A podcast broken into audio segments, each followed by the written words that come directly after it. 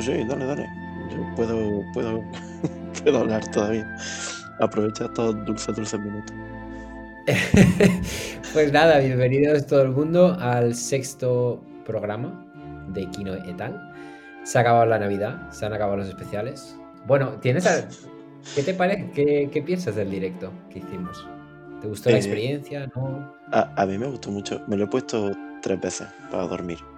Y, mm, y es raro Sobre, porque... sobre todo para dormir, ¿no? Sí, o sea, me lo pongo y, y me duermo. Y es raro porque siempre llego al, al mismo punto. O sea, me quedo siempre a la mitad, como una hora y cuarto o así. Y ahí ya me, me duermo. O sea, se ve, creo que, creo que no, mi, mi cerebro bloquea mi, verme a mí mismo eh, borracho. Y a partir de una hora y cuarto, yo creo que es el momento en el que empieza a, a petardearme el cerebro ya bebiendo y mi cerebro decide cerrar sesión rápidamente antes de que llegue yo a ver en ningún momento a, a ese. Esa catombe, ¿no? Sí, Pues yo es de, los- de nuestros programas el único que no he vuelto a escuchar. Sol- Solamente un trozo, solamente el principio. Pero es el que me da más pereza escuchar, no sé. a mí me gusta porque es. un mastodonte, tío, de tres horas ahí de, de chapa. Pero los otros sí que me los he puesto varias veces, pero este no, no me atrevo, no sé. A mí es que como buen hombre blanco me gusta eh, regodearme en la mierda que sale por mi boca. Entonces, eh, pues lo he visto, lo he visto varias veces porque, porque está guay, ¿sabes? Porque, porque mola. Mm. Y, y no puedo, no puedo dejar de, de escucharme decir mierda y pensar. Además, esto es algo que me pasa mucho. Y, y para el de hoy lo tengo como ya medio medido. Em, siempre se me olvida algo, tío. Siempre, to- todas las cosas que digo van cojas. O sea, si siempre digo algo y cuando lo oigo luego en el programa digo, me cago en la puta. No mi dije, mundo. no dije la pieza clave, tío. O sea, lo, lo que, lo que hacía que todo esto fuese algo interesante. Esto, esto es lo que me pasa a mí, o sea, siempre. Bueno, a ver, nuestra intención hoy es grabar y dejarlo medio tal cual. Sí, A ver si la gente nota diferencia o no con los otros. hombre, Espero va que no. va a notar diferencia. No sé, no sé si se ha explicado Vamos a hablar más lentos, ¿no? Yo estoy, yo estoy malo, o sea, yo literalmente estoy malo. No puedo, no voy a ser tan perspicaz y tan gracioso como de costumbre. Voy a ser bastante más Sí, y yo esta vez no te, no te voy a editar los silencios y las frases repetidas, ni yo me voy a editar todas mis pajas mentales. Así que, no sé, si la gente nota la diferencia, que lo diga. Ya nos Espero que sea vieron, para bien. ya nos vieron en nuestro mejor momento, ahora nos van a ver en el, en el peor. O sea, ya, ya ya- ves. si, si después de esto sigue habiendo gente que, que quiera escucharnos, eh, pues no sé, o sea, nuestro, nuestro público literalmente será una minoría social, concretamente síndromes de Down. Ya, lo- ya lo es, ¿eh? El síndrome de Down, pero es minoría social lo son, desde luego. ¿Has visto? Cuando estoy cerca de la muerte ya me da igual decir cosas. Eso es porque, Así, porque la enfermedad me está llevando. así me gusta. Bueno. Pues, eh, bueno, tú tenías un par de noticias, quizás, Sí, eh, so- tengo dos, son una puta mierda, pero, pero es que, La mía también, ¿eh? o sea, son dos, en realidad es una, ¿vale? Pero digamos que son dos. Hmm. Em, la primera ha sido la indignación, o sea, la, esta noticia me gustaba porque contiene indignación, recogida de cable y, y, y xenofobia y machismo. Lo tiene todo, Hostia, todo. mix. Es bestial. Porque mm, esta semana dijeron que el, el posible nuevo James Bond iba a ser el, el Regé Jan Page, el, el tío este que sale en, en la serie de los Bridgerton de Netflix. ¿Sabes cuál es? Mm, No, no conozco la serie, se ve que es como súper famosa, pero no la he visto nunca. Voy a Sí, buscar un- este. no sé, hay mucha gente poniéndose cachonda viendo esta serie, literalmente. Eh, este tío, mucho. ¿te dices el, el protagonista, el que sale en el póster? Sí, Por favor, no. bueno, Pues este tío no tiene pinta de... ¿Pero qué dices? bueno. Este hombre no puede hacer de James Bond. Que metan al puto Idris Elba y, y contentan a todo el mundo. es que ese es el De problema. todas formas, ¿no habían dicho que iba a ser una mujer? ¿Que iba a ser la mujer que sale en esta película?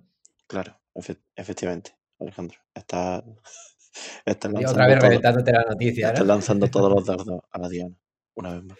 No, no, está bien, está bien. Me, me me hace avanzar. Eh, este es el tema. Se ha dicho que el Reye Jan Page este iba a ser el James Bond y es un paso atrás que flipa, porque ya habían removido el, el saco de mierda eh, diciendo que iba a ser una tía, que no me acuerdo quién dijeron que iba a ser, pero iba a ser, un- había una tía que iba a ser, ya, era como, va, va a ser esta. No sé si era la prota de La Caza o, o alguna así, alguna Eh, actriz de es, es, la, es, la, famosas. es la mujer que sale en esta, en esta, en esta de ahora. Ahora te digo el nombre. Naomi Harris Ah, es esta mujer. Sale en Moonlight, que creo que es la que hace de madre, que tiene ese plano, en, ¿sabes? El plano de cámara lenta de ella gritando la cámara. sí. Es esta. Eh, quizás es uno de los planos más recordados de la peli. Eh, 28 días después, película que no he visto. Y Skyfall, se ve que ya sale en Skyfall. No sé si sale en varias de, Mm, de, Pues de James Bond. No sé. No no me acuerdo. De Me gustó mucho. Skyfall, pero no Ah, vivo sale en la, en serie del tercer día, la de. Mm. Mm, ujú. Bueno, Y sale en tu, en tu amada Proyecto Rampage. buah, Shout out al primer podcast que grabamos. Qué película. Qué comeback. No lo he visto venir. ¿eh? Pues el tema es que eh, ya eso, dijeron que iba a ser la, la Naomi esta, ¿cómo se llama? Y todo el Sí, mundo se Naomi puso de Harris. culo. Naomi Harris. Y todo el mundo se puso de culo con que una mujer no puede ser James Bond, no sé qué, bla, bla, bueno, el clásico, o sea, no nos vamos a recrear en esto. Y el tema es que ahora han cogido a, a un actor negro, un actor de color, que, ok, o sea, pero ahora parece el, el bálsamo, ¿sabes? Como toda la gente se puso tan de culo, como toda la gente, todos los puretillas del cine, se pusieron Sí. tan de culo con que fuese una tía, que ahora le va a parecer normal que haya un James Bond negro. Cuando también Ya, se quejaron por un James Bond negro. es- esto es una técnica de, de psicología, ahora no me acuerdo cómo se llama. Creo que es la. El pie en la puerta es, es, la, es lo contrario, es empiezas por poco, creo. No sé, no me acuerdo, no me acuerdo. Pero, pero sí, sí, esta es, esta es una de las técnicas. Empiezas por algo que es eh, que sabes que te van a decir que no, para que luego acepten tu propuesta original, que es la que tenía esa pensada. De todas formas, yo, vale, que, que pongan a un actor negro me parece bien, pero este no, tío, es, es como de Ya, ya. segunda categoría. Sí, sí, yo, yo O también sea, lo veo, yo que también no lo veo poco. nada. Pero bueno, o sea, da igual, porque luego entiendo que mm, funcionará. Yo qué sé, tampoco que me importa a mí James Bond una puta mierda, No. Más allá de Skyfall, que es una puta maravilla. que Y volver a ver. La nueva sí que la quiero ver, tío. Spectre no la he visto y la nueva tampoco, tampoco. La Pero, nueva tiene joder, pinta, ¿eh? sí, sí, sí. Pero bueno, no sé, es que no, no va a llegar a... Ya ninguna va a llegar a Skyfall, esa es la verdad. Y no por ponerme aquí abuelo cebolleta, pero joder, es que Skyfall solo va a haber una. Ya, es que tengo que volver a verla, tío. Es demasiado buena, o sea, es como no va a volver a ver otro episodio 8. Siento ponerme pesado también con esto. Pero no, no va a haber otro episodio 8 de Star Wars porque ya se ha hecho, por- porque ya se ha quejado de lo que se tenía que quejar. Y lo que venga después va a ser diferente. Y, y no va a haber otro Skyfall y, y- y- y me da igual que el siguiente actor sea el René Jean Baptiste este, que no me importa, o sea, que, que lo pueda hacer bien seguro, que, que, que da igual, que es James Bond, ¿sabes? Que va a funcionar sí o sí.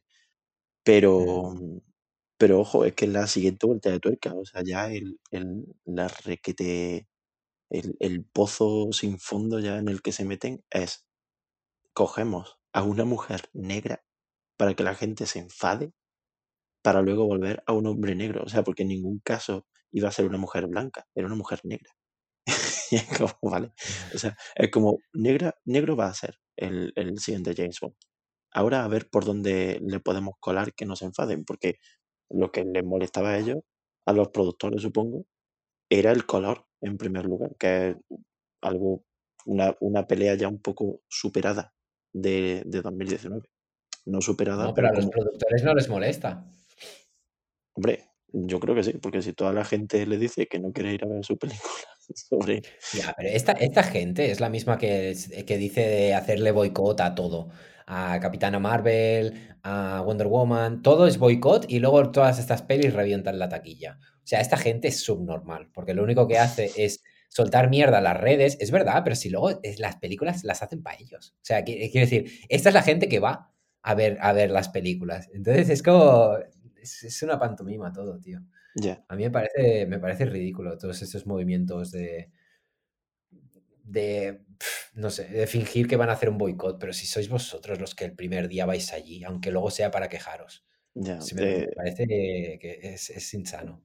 es un poco como mm, lo que pasó con la peli de Cazafantasmas, que justo lo pusieron hace unos días en la tele. Y, Ah, y, sí, sí, sí. y con esa peli pasó, bueno, esa tuvo un boicot que flipa. ¿Viste la peli? No, no la llegué a ver. Es que no me interesa nada de los cazafantasmas, tío. Ni la vieja ni la de ahora, y es que nada que se le parezca.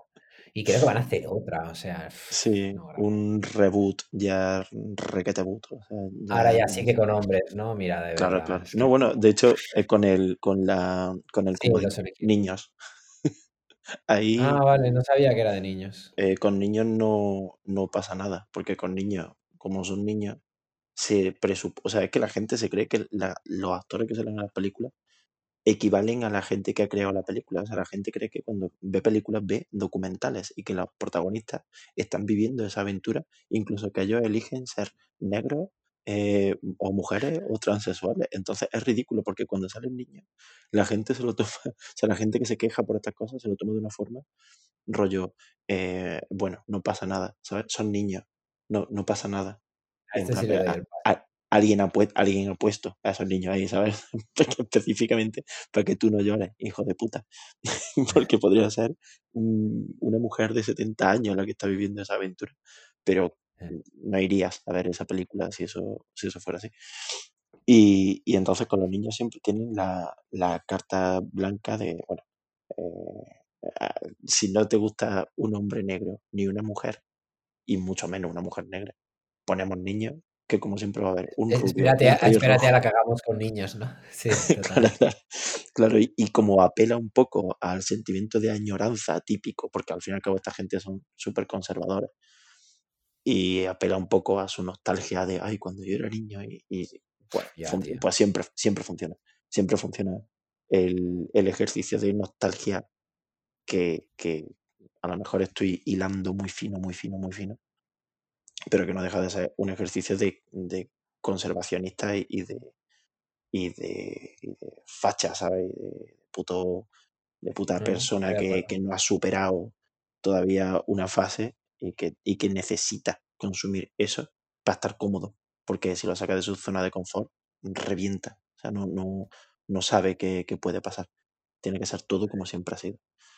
Y bueno, ahora después me extenderé más en este tema. Pero bueno, esa, esa es la noticia que tenía. Mi otra, no- bueno, la noticia de, de, la, de las, nomina- las nominaciones a James Bond, que en general me parecen lamentables. Quiero decir, deja de tirar putas sondas al público. Haz la película como te salga del cipote, tío, con el actor que tú quieras.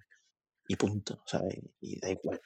También Ya, pero ellos también, ellos también viven del dar que hablar, ¿eh? Ya, ya. Pero joder, no sé. Sí, sí, Y sí, es, es así. Ya, pues sí, e- e- ese es el tema. Viven del dar que hablar y el dar que hablar es el, único modo de noticia eh, de cine, lo cual es una mierda. Quiero decir, a, a mí me, me cuesta ponerme a buscar noticias. Esta es mi segunda noticia. Mi segunda noticia es, no hay noticias, no hay banda. aquí, aquí somos un, un par de imbéciles eh, tocando una trompeta invisible que, que, se oye solamente en playback, porque no, no hay noticias reales. O sea, yo, yo no encuentro nunca noticias. Entiendo que hay portales de noticias eh, americanos y tal, pero son difíciles de encontrar. Quiero decir, en internet, que debería ser más o menos fácil para mí, que suelo mirar cosas de cine, me resulta casi imposible encontrar algo que no sea gente dando que hablar, productores nominando a James Bond, em, eh, tráiler de películas que están por salir, eh, no sé qué películas se retrasan. mm, el- teorías locas de, de películas, rollo em, las ocho películas en las que no te diste cuenta que aparecía eh, Sí. Jorge Sanz, ¿vale? Y, por ejemplo, y es como, tío, es que me gustaría que, Sí, es que no me di cuenta porque no las vi, ¿no? Directamente. claro, y, aparte me, me da igual, o sea, e- este tema, e- este off Sí, topic sí. enorme me está tapando Mm. 50.000 noticias y no, me- no es que me las esté tapando, es que no me ponen las noticias, es que yo no encuentro noticias de, de, de cine. Este año también está la cosa un poco... O sea, quiero Joder, decir, la- las noticias más interesantes que yo he leído este año es saber qué coño pasa con, con algunos estrenos y, y- y sobre todo el- cómo se mueven algunas plataformas. Pero aparte de eso, es que no... claro, pero no ¿qué, qué hacemos? Un seguimiento, quiero decir, esto en general siempre ha sido así, a nadie le importa mucho, no, no, no podemos hacer, o sea, esta parte del principio que hacemos del podcast eh, es un, un hacer muerto porque no, no, no es sostenible, ¿sabes? O sea, parece que estoy haciendo ahora como un, un con un drum de, de cómo va el podcast. En el número 6, a mitad de temporada, se hizo un debate sobre cómo iba a continuar el resto de la temporada. No, no es eso, sino que eh, es real que esto no va a continuar sin nosotros, ¿sabes? Si nosotros no le damos una vuelta a las noticias que salen, porque me dirás tú qué puta noticia es la nominación de un, de un 007. Sin la vuelta que nosotros le damos, que puede ser una mierda, lo es. Yo te lo digo. Bueno, pero para eso están las noticias, a las noticias también, para darles algo de vuelta, ¿sabes? Ya, Es pero como me la gustaría, excusa para hablar de otras cosas, pero que sí, que no debería ser así. me gustaría darle vuelta a algo interesante. A veces. A veces siento que me gustaría, eh, no sé, es mucho más fácil, por ejemplo, sacar noticias de videojuegos. Es infinitamente más fácil. No hay, mm, no hay morralla. Bueno, sí que hay muchísima morralla, pero no hay tanta. Se habla de, de empresas, se habla de números, se habla de que esto son cosas súper aburridas y súper tal, pero, pero que te ayudan a estar dentro de, de, ese, de esa órbita de- del cine. Y, y es que aquí no, es que aquí es como alguien ha decidido nominar a este tío para 007. Alguien, pero ¿quién? ¿Qué empresa? ¿Qué, ¿Quién está al frente de esto? ¿Cómo funciona? No, aparece nunca.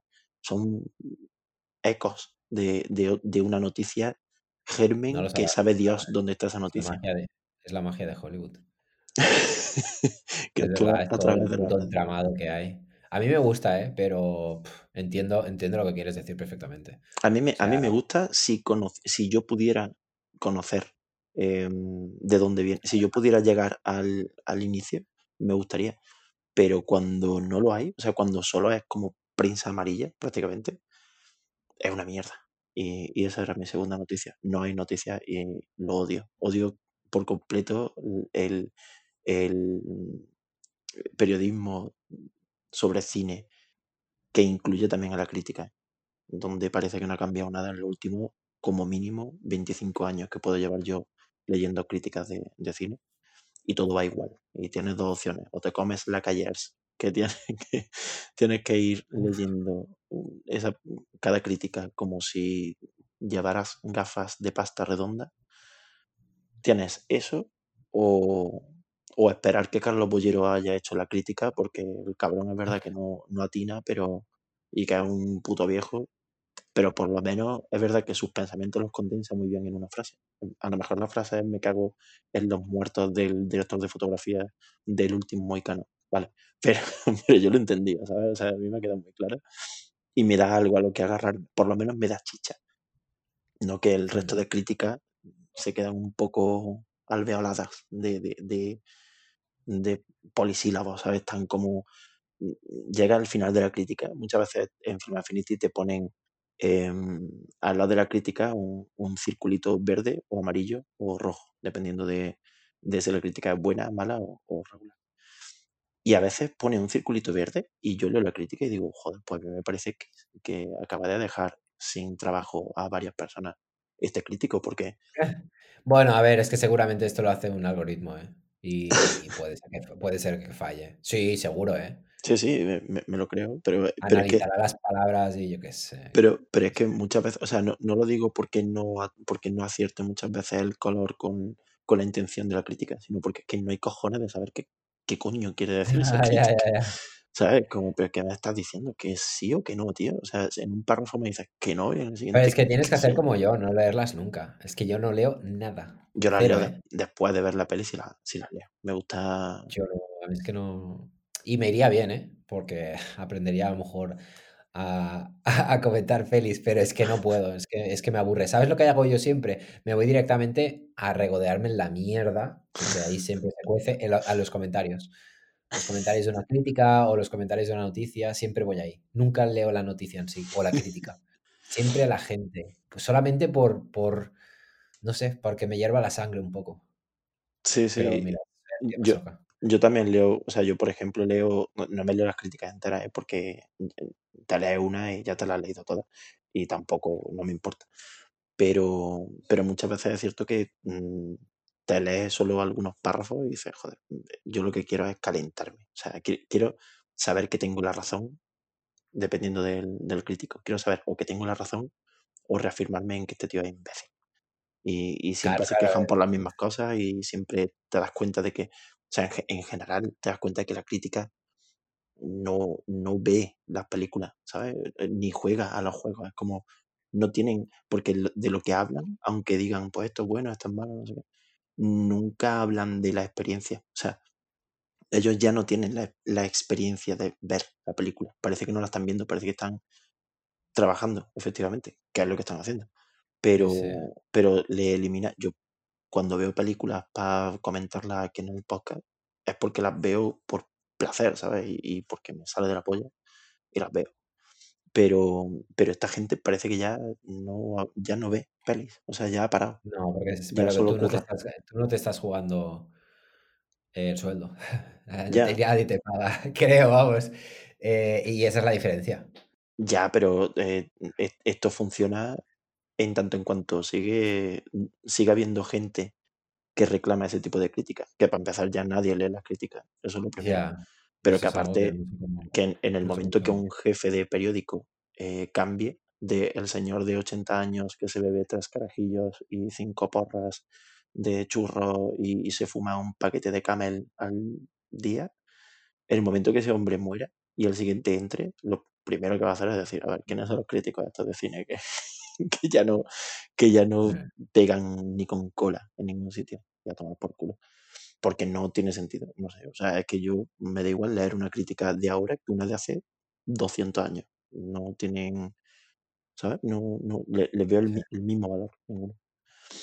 Y eh, hablo de la crítica y hablo de las noticias, vuelvo y cierro ya, dejo de quejarme y de llorar. Pero es, es que eso, es que en general el periodismo y la crítica de cine es que es una mierda. No digo que en los últimos años, ni mucho menos, digo que, que siempre. O sea, yo ahora es cuando estoy, digamos, eh, buceando un poco más en, en, en la mugre esta. Pero es que no hay forma, tío. Es, yo qué sé, es como meterte en, en todo Internet. O sea, es como poner un, un concepto en el buscador de Google y esperar que te aparezca mm, algo absolutamente opuesto. Y que es que es súper difícil encontrar noticias o algo interesante. Y estoy seguro que pasan cosas todos los días. ¿eh? La gente en Hollywood sigue trabajando y va todos los días a trabajar. y-. Pero, joder, tío, una cosa es que le des cobertura mediática a cosas importantes, rollo, pues, el típico productor que abusa de sus trabajadoras o Johnny Depp cancelado, yo sé, entiendo que eso tenga cobertura a nivel general, pero si yo busco específicamente noticias de cine, eso debería ser como la puntita y luego haber mucho más, y no, es que el resto de cosas que hay son peores solamente, o sea, no, no son... Habría que buscarlas. Y yo siempre he pensado que estaría muy guay un telediario que en vez de deportes tuviera, ¿sabes? Sección de cine. Cada día, pues te sueltan ahí, pues tus, yo qué sé, cuántas noticias de deportes ponen en un telediario, cinco, seis. Pues simplemente en vez de deportes y tanta mierda, pues que lo hicieran con cine y mierdas así, ¿sabes? O tal escritor eh, está empezando a escribir la novela, no sé qué. Yo qué sé, eh, estaría muy guay. Sí, sí, sí. Y es que ya ni siquiera los deportes hablan de deportes. O sea, ahora la- las noticias de deportes te hablan de, sé, un surfista al que un tiburón le ha comido la pierna. Y es como, es una excusa para poner más publicidad todavía. sí, sí, es bestia. Pero bueno, que, que en cualquier caso, parece, o sea, parece siempre que el cine y, tal es algo que sucede ajeno a nosotros, es algo que sucede en, en una especie de Olimpo y que cada X días baja un emisario, os he traído estas películas. Han nacido, mm, están recién salidas del, del coño de una diosa. Disfrutadlas o Mm. odiadlas, pero surgen de la puta nada las películas, ¿sabes? O sea, nu- nunca nadie sabe nada. O la típica noticia de primeras imágenes del set de rodaje de no sé qué. Pues muy bien, tío. ¿Y qué hago yo con estas fotos? Me las meto por el culo. Es que no hay nada. Es que, Además son feísimas, tío. es Siempre que, son tío. horribles. Sí, sí, siempre son. Se les ve el cartón demasiado. Obvio, porque Y es el rodaje, pero sí, sí, es- son feísimas. eh, No sé por qué las sacan yo tampoco. Porque es siempre que no desde el llama la quinto carajo. Sí, sí, no sé. Eh, Pero bueno, pues esa, ese era mi noticiario reflexión que traía hoy. ¿Tú traes algo? Pues estupendo. Nope. No traigo nada. No, porque llevamos 27 minutos y vamos bien de tiempo. Mm, Vale. Entonces, yo lo dejaría aquí. Si quieres, pasamos a hablar de la primera peli, que Eh, creo sí. que va a ser Shadow in the Clouds. Puede ser, puede que lo sea. Yo en realidad No lo sé que si había... hay otra, ¿eh? ¿Tú, ¿Tú has tú- visto Pieces of a Woman? No, Mm, vale. de hecho no Pues sabía ni que- siquiera si era especialmente buena y no me la bajé. No sabía Sí, sí. Para mí, así ya como crítica de un minuto, para mí es lo mejor que, que ha pagado Netflix desde Historia de matrimonio. Que además la estaba viendo y pensaba, no entiendo por qué siguen soltando tantísima pasta en proyectos como el irlandés o Mank, cuando realmente lo que creo que pueden hacer muy bien son este tipo de pelis, ¿sabes? Son mucho más interesantes que no las grandes producciones que, que se están pagando o incluso Roma, ¿sabes? Es como, no sé, yo creo que es, por aquí es por donde tienen que ir. Esta es muy buena, tío. Yo creo que va a rascar nominaciones, ¿eh? La, la tía seguro, Vanessa Kirby, que yo no la conocía, no sé si es famosa de algo esta mujer o no. No, a mí no me suena de nada. Si es que yo esta película no sabía ni que estaba en Netflix, ni siquiera. O sea, no tengo ni idea. Es, es de ellos. Pues, tío, mírala. De hecho, no la voy a comentar por si, no sé, igual la semana que viene, si la has visto o algo, podemos dedicarle cinco minutillos. Aparte que hay que tener un poco de tacto con lo que se dice sobre esta peli. Uh, No por la peli en sí, ¿eh? Pero quiero decir que, no sé, cuanto menos sepas, mejor. vale, vale, vale, vale. Y que seguramente si tú lees algo, todo el mundo va a hablar del plano secuencia del principio, porque es verdad que está muy bien, pero hay otras, o sea, no solamente se queda en eso. Pero Yo- sí, no, no, me la, me la reservo por si, por si el próximo día quieres comentar algo de ella. Vale, vale, pues me la, me la Sí. veo. Tengo, tengo que ver esa. Es que eh, este, este- ¿eh? este es mi problema. Mi problema desde que empezó el año, no he visto nada, tío. O sea, el día 1, bueno, el día Uf, 2, yo he visto un montón de día cosas, 2, tío. perdón, me vi, em, me vi dos pelis, me vi Shadow in the Cloud y Can Play, una peli de, de terror, bastante, bastante buena. O sea, no tanto buena como, no sé, está muy inspirada, tío. Eh, me gustaría que fuese mejor esa película. Es de mm, un niño con autismo que utiliza una, una aplicación del móvil. O sea, bueno, él, solamente tiene su móvil, ¿vale? O sea, no tiene amigos y no habla, no tiene capacidad de, de hablar. Aunque puede hablar, no es mudo, pero no se comunica con la voz, se comunica a través de una aplicación del móvil que mm, rollo Stephen Hawking, ¿sabes? En plan, casa, perro, no sé qué, ¿sabes? Como conceptos. Y eso, bueno, la, la cuestión es que dentro del móvil del niño este, bueno, dentro del móvil, dentro de... no, en un, hay un cuento, existe un cuento que puede aparecer o no en tu móvil. O sea, las reglas de esta película son muy confusas. Pero de, la cuestión es que al niño un día le aparece un cuento en el móvil. El cuento que se llama eh, Monstruo Incomprendido, o así creo que se llama. Y es la historia de un monstruo que se llama Larry y que está solo y que quiere, y que quiere llevarse con él a un niño. Que es una historia que a mí me, me, me acojona. Eh, una amenaza que no es amenaza porque te mate, sino que simplemente te lleva. ¿A dónde? No lo sabes. O sea, aquí empieza un, un cambio completo en tu vida. Vivir en, en el mundo del- de un ser horrible, gigante, con los brazos largos. Además da bastante mal rollo el monstruo, está bastante guapo. Y ya está, y de eso va la peli. Eh, problemas que tiene, que todo va bien hasta que todo va mal. O sea, eh, se vuelve un poco tecnófoba con todo el rollo de que el monstruo está dentro de los móviles. em, mezcla un poco. e- e- Esto ya me da un poco más igual, pero joder, me hubiera gustado. Porque durante gran parte de la película eh, tratan al niño de una forma cruel, digamos. O sea, no te endulzan la, la idea de que el niño tenga autismo, sino que el niño tiene autismo y, punto. Y la gente que está a su alrededor comete errores. Y, y el niño los percibe muy, o sea, de una forma mucho más sensitiva que cualquier otra persona, porque cometer un error con este niño, pues ya tú, se le va la puta olla, empieza a pegar gritos, entra, colapsa, le dan ataques. Y, y no toda la peli gira en torno a que el niño tiene autismo, pero sí que el niño reacciona a todo lo que hay a su alrededor y, pasan cosas y el niño reacciona. No es como, no es una premisa solamente el hecho de que el niño tenga autismo, se trata muy bien. Pero luego lo empiezan a mezclar con los sentimientos y de repente algo que estaba muy guay, que estaba tratado de una forma casi científica y, y no por ello fría, sino al contrario, bastante guay. De repente se vuelve un poco comodona, ¿sabes? De repente es como, ok, estamos Ya, ante, ante una película otra vez, así.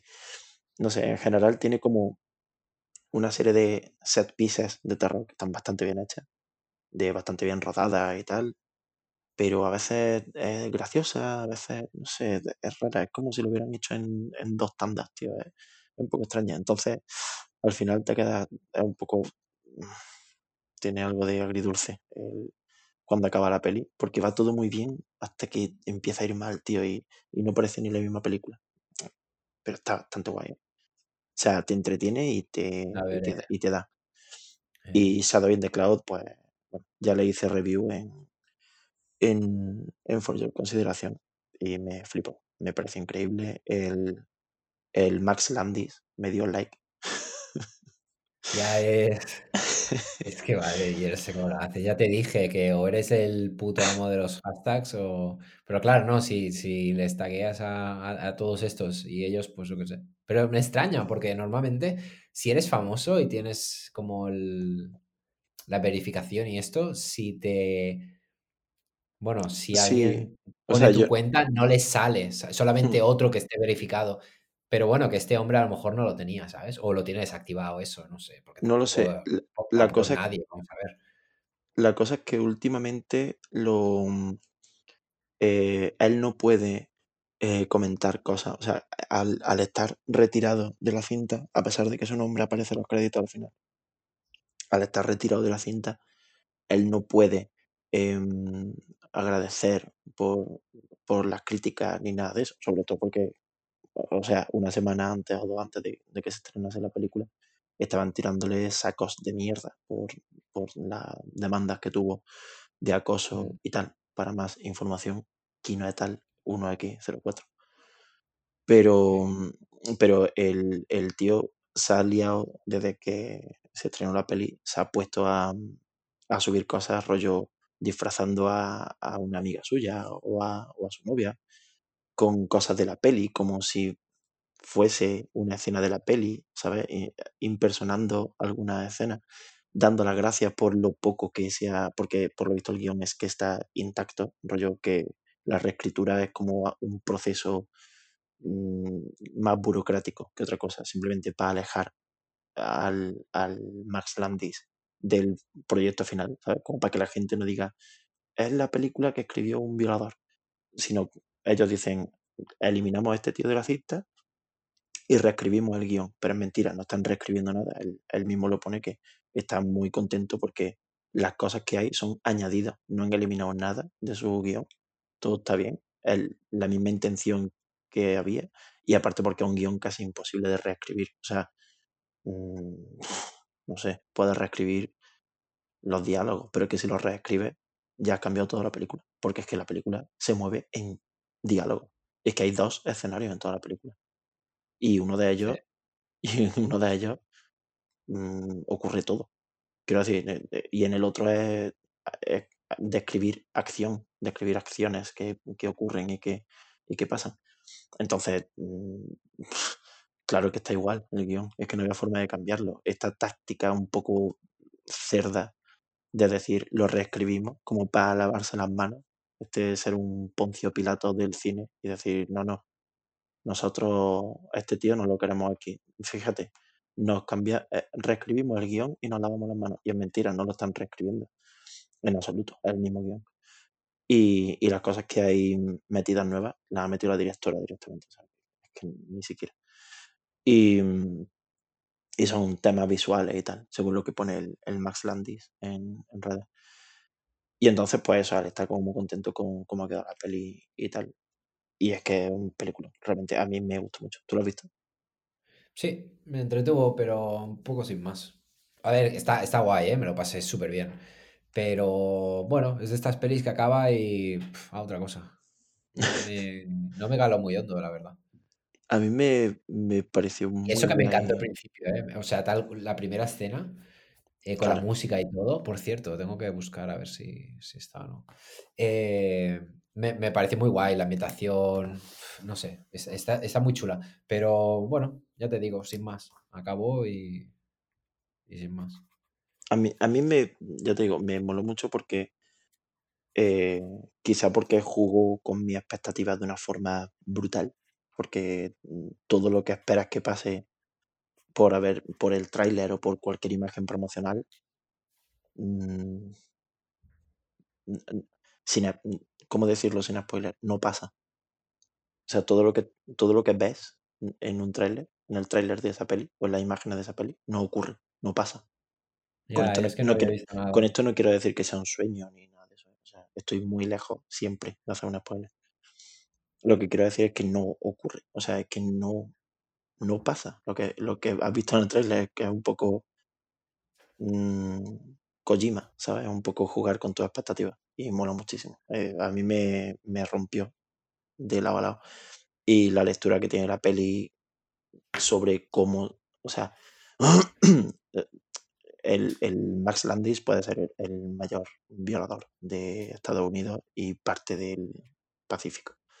Pero me da igual, tío. O sea, ha hecho un guion que te jode. Es increíblemente espectacular. Está elaborado con un mimo de, cirujano mm, cerebral y, y, mola por la idea que tiene. O sea, mola por, por el posicionamiento moral que tiene.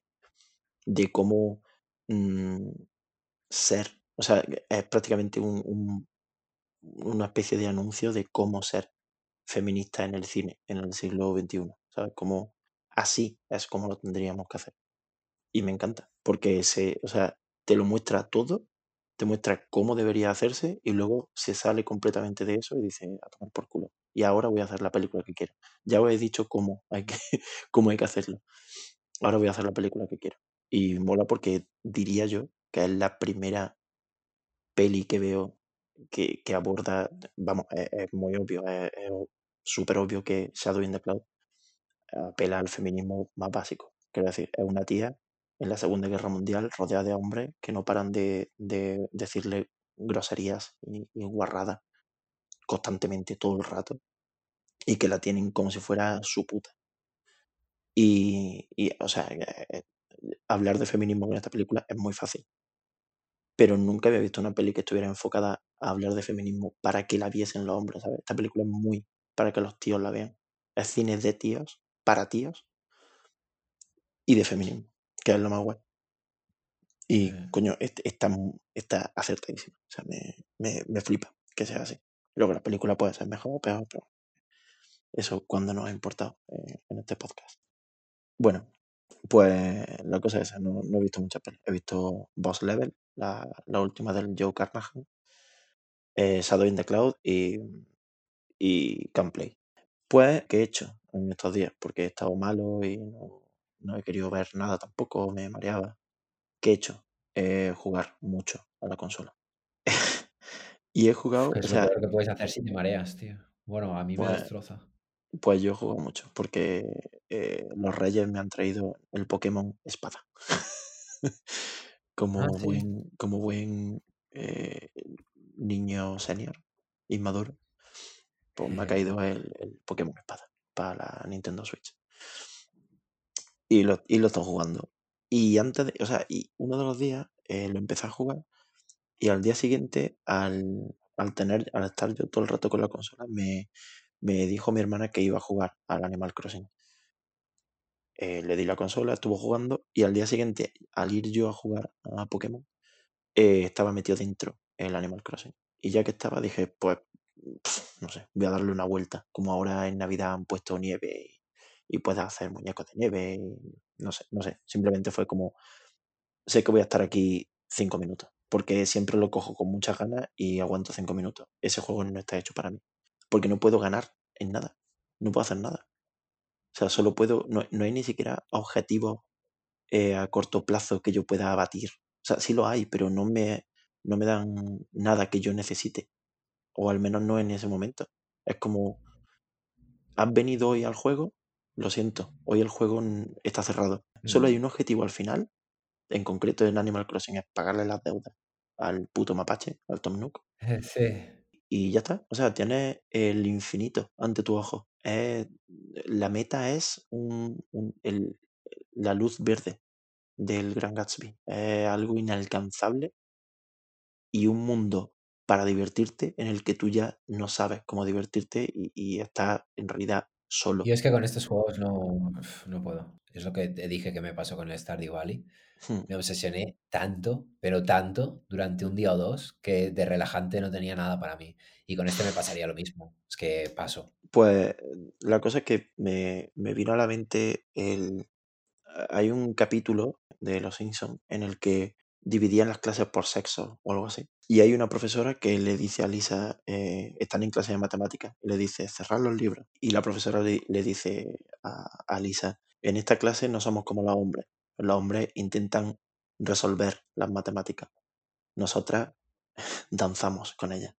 y se pone a bailar al, al son del 2x4. Y, y, o sea, como alrededor de, de figuras geométricas y de cosas relacionadas con las matemáticas. Y lo entendí todo. Entendí que una vez más el problema era yo. Siempre soy yo. O sea, siempre son las personas el problema con la cultura o con el arte o con lo que sea. O sea, que intento resolver todo el rato el puto juego, tío. O sea, necesito objetivos que cumplir constantemente. Necesito una reafirmación mm, casi al segundo de lo, de- o sea, una respuesta inmediata a mis acciones para seguir adelante. No te digo ya en la vida, pero en el juego sí. Al menos en este, en, en Animal Crossing. Y, Mm. y, y, eh, ahí eh, fue cuando lo vi, claro, con, con- junto con Soul. O sea, es verdad que Soul hace muchas cosas mal. No me retracto de nada. El mensaje este rollo Amelie lo odio. Lo, lo- me, me da mucho asco.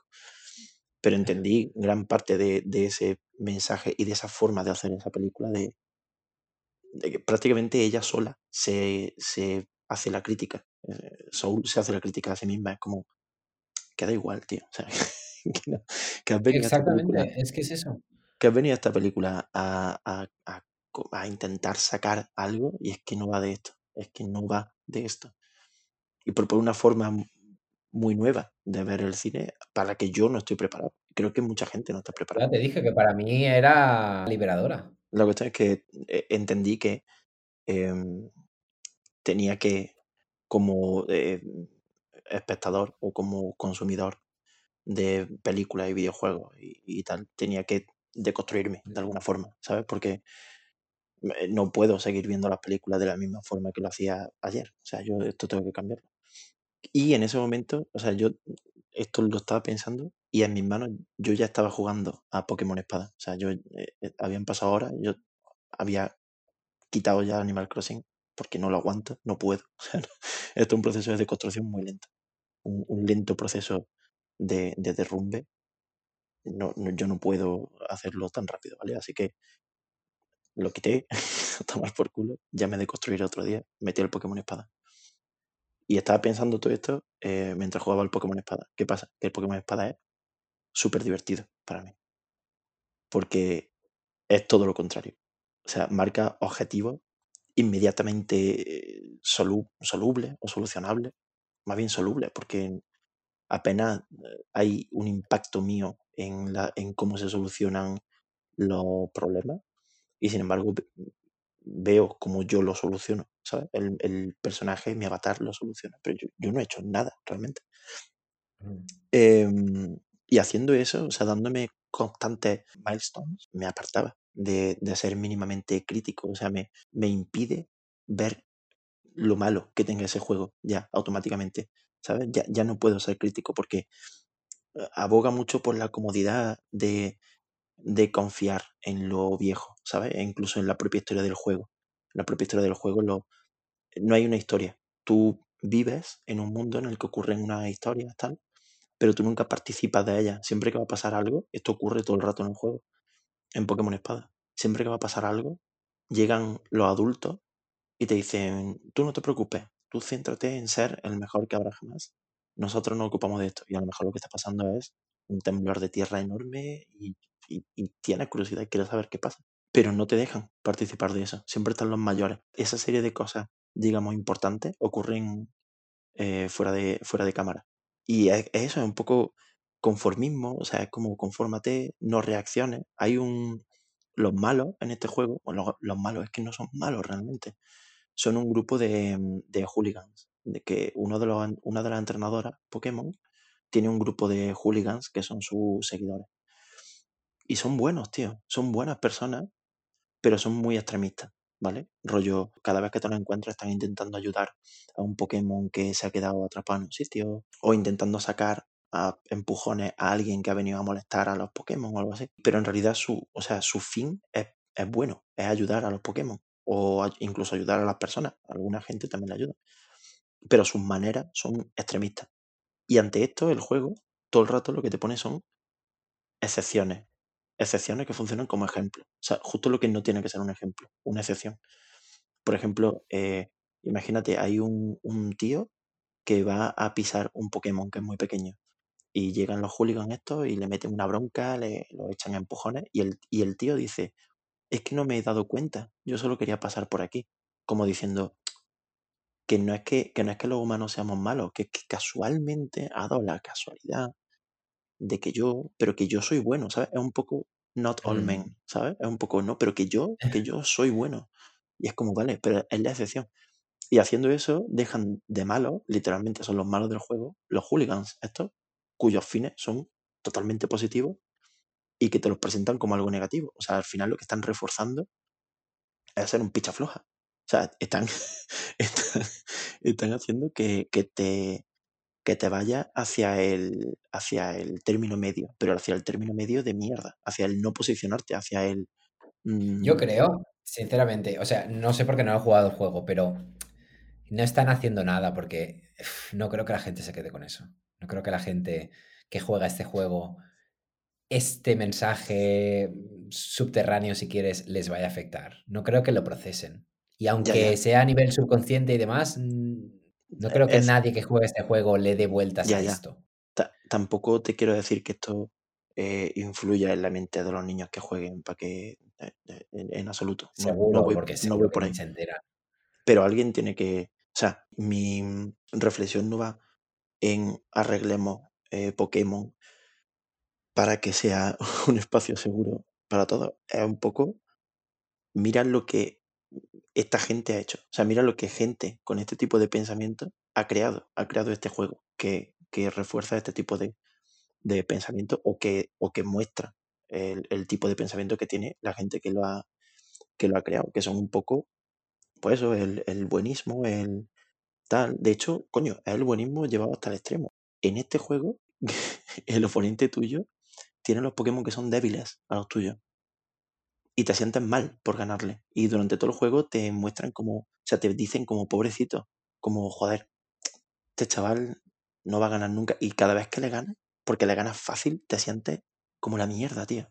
Porque dices, es que, es que este chaval ha venido aquí a perder todos los putos combates contra mí, literalmente. O sea, y, te, y en cierto modo te hace pensar que, que deberías dejarlo ganar, tío. Y que quizá no deberías ser tú el que gane. Y, y eso sí, eh, no sé, o sea, quizás ya es darle otra vuelta más al mensaje de Soul, pero me quedo antes con el mensaje de Soul de, eh, tío, relax, chill, que con el de sé un puto, o sea, con el de pierde a propósito. pierde a propósito porque el, el- la victoria de tu, de tu contrario también es tu victoria. Es como, no, no lo es en absoluto. Estamos, o sea, e- está haciendo medias tintas de mierda, tío. O sea, no, no me puedes hacer la de, la de, no, márcate un objetivo tío, y ahora para. y, y haz que otra persona, no, es que tampoco, tío, o sea, no, ni uno ni A ver, otro. yo no sé por qué no juega este juego, pero quiere decir, tampoco es un mensaje tan diabólico para los niños, ¿sabes? Eh, sí, sí, te hemos dicho que tienes que venir aquí a ganar y en el momento en que esto es como, hostia, ¿tengo que ganar o realmente no sé, no pasa nada? Es un mensaje como otro cualquiera que le envían a los niños, tío, no sé. Ya, pero entiendo que es un mes- y de hecho puede no ser ni un mensaje.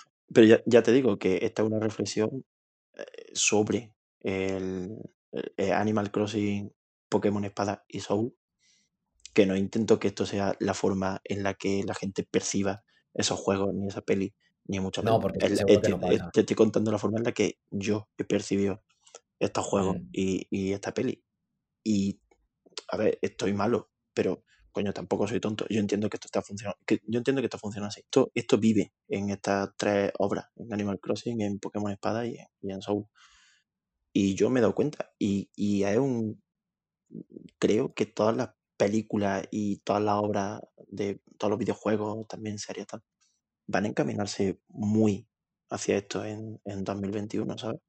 Y va a haber una decisión muy grave porque van a estar los, los pro eh, Soul y Animal Crossing y los pro eh, Pokémon Espada, ¿sabes? Los, eh, fíjate que Pokémon Espada no es ni, ni de este año. Pero, ¿sabes? Va, va a estar muy presente la de eh, relájate, que creo que es un mensaje que está mucho mejor porque es más moderno, digamos. ¿no? sé más de eso, desde luego. Y, o sea, no, es que literalmente el, el mensaje relájate es mucho más punk que el mensaje eh, tacha cosas de tu lista, ¿sabes? De, de, márcate estos objetivos, pa, pa, pa. O sea, eh, está muy Pues bien. eso es Soul, tío.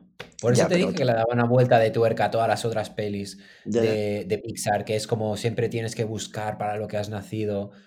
No, aquí no, no, no tienes ese propósito. Tu propósito es disfrutar con, con- con tu vida en ya, lo que general. pasa es que luego le da la vueltita de ser cursi, ser fea y no, no tengo ningún problema con su mensaje. Ahora que lo he mascado un poco más. Pero sí que tengo, sí que sigo teniendo problemas con la película. O sea, la, la película no es ni de coña la que a mí más me haya gustado de Pixar, ni, ni es la Hombre, de no animación, no me ha, no me ha matado. ni- o sea, está bien. Es, es una peli muy buena. En fin, no. Mm.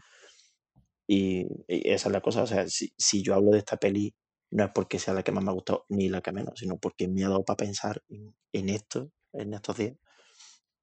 Y me, y me parece mm, medio importante porque veo claro que es la, la, la dirección que va a tener eh, la obra que va a haber este año, en 2021. 2021 va a ser el año que van a hacer más películas y más videojuegos feel good de la puta historia, porque la gente le ha dado la bajona de 2020. Y Bueno, pero piensa que en feel good, 2021 nos vamos a tragar las de 2020. ya, Entonces, primero vamos a tener que tragarnos las que quedaban, las que quedan por sacar. Y luego ya ya, pero, las de. pero en general, bueno, va, va a ser el año en que se gesten, digamos. O sea, vale, quizás sí, sí, sí. 2022, ¿vale? Te hablo de a un largo plazo. Sí. No, Eh, pero yo, yo he encantado, ¿eh?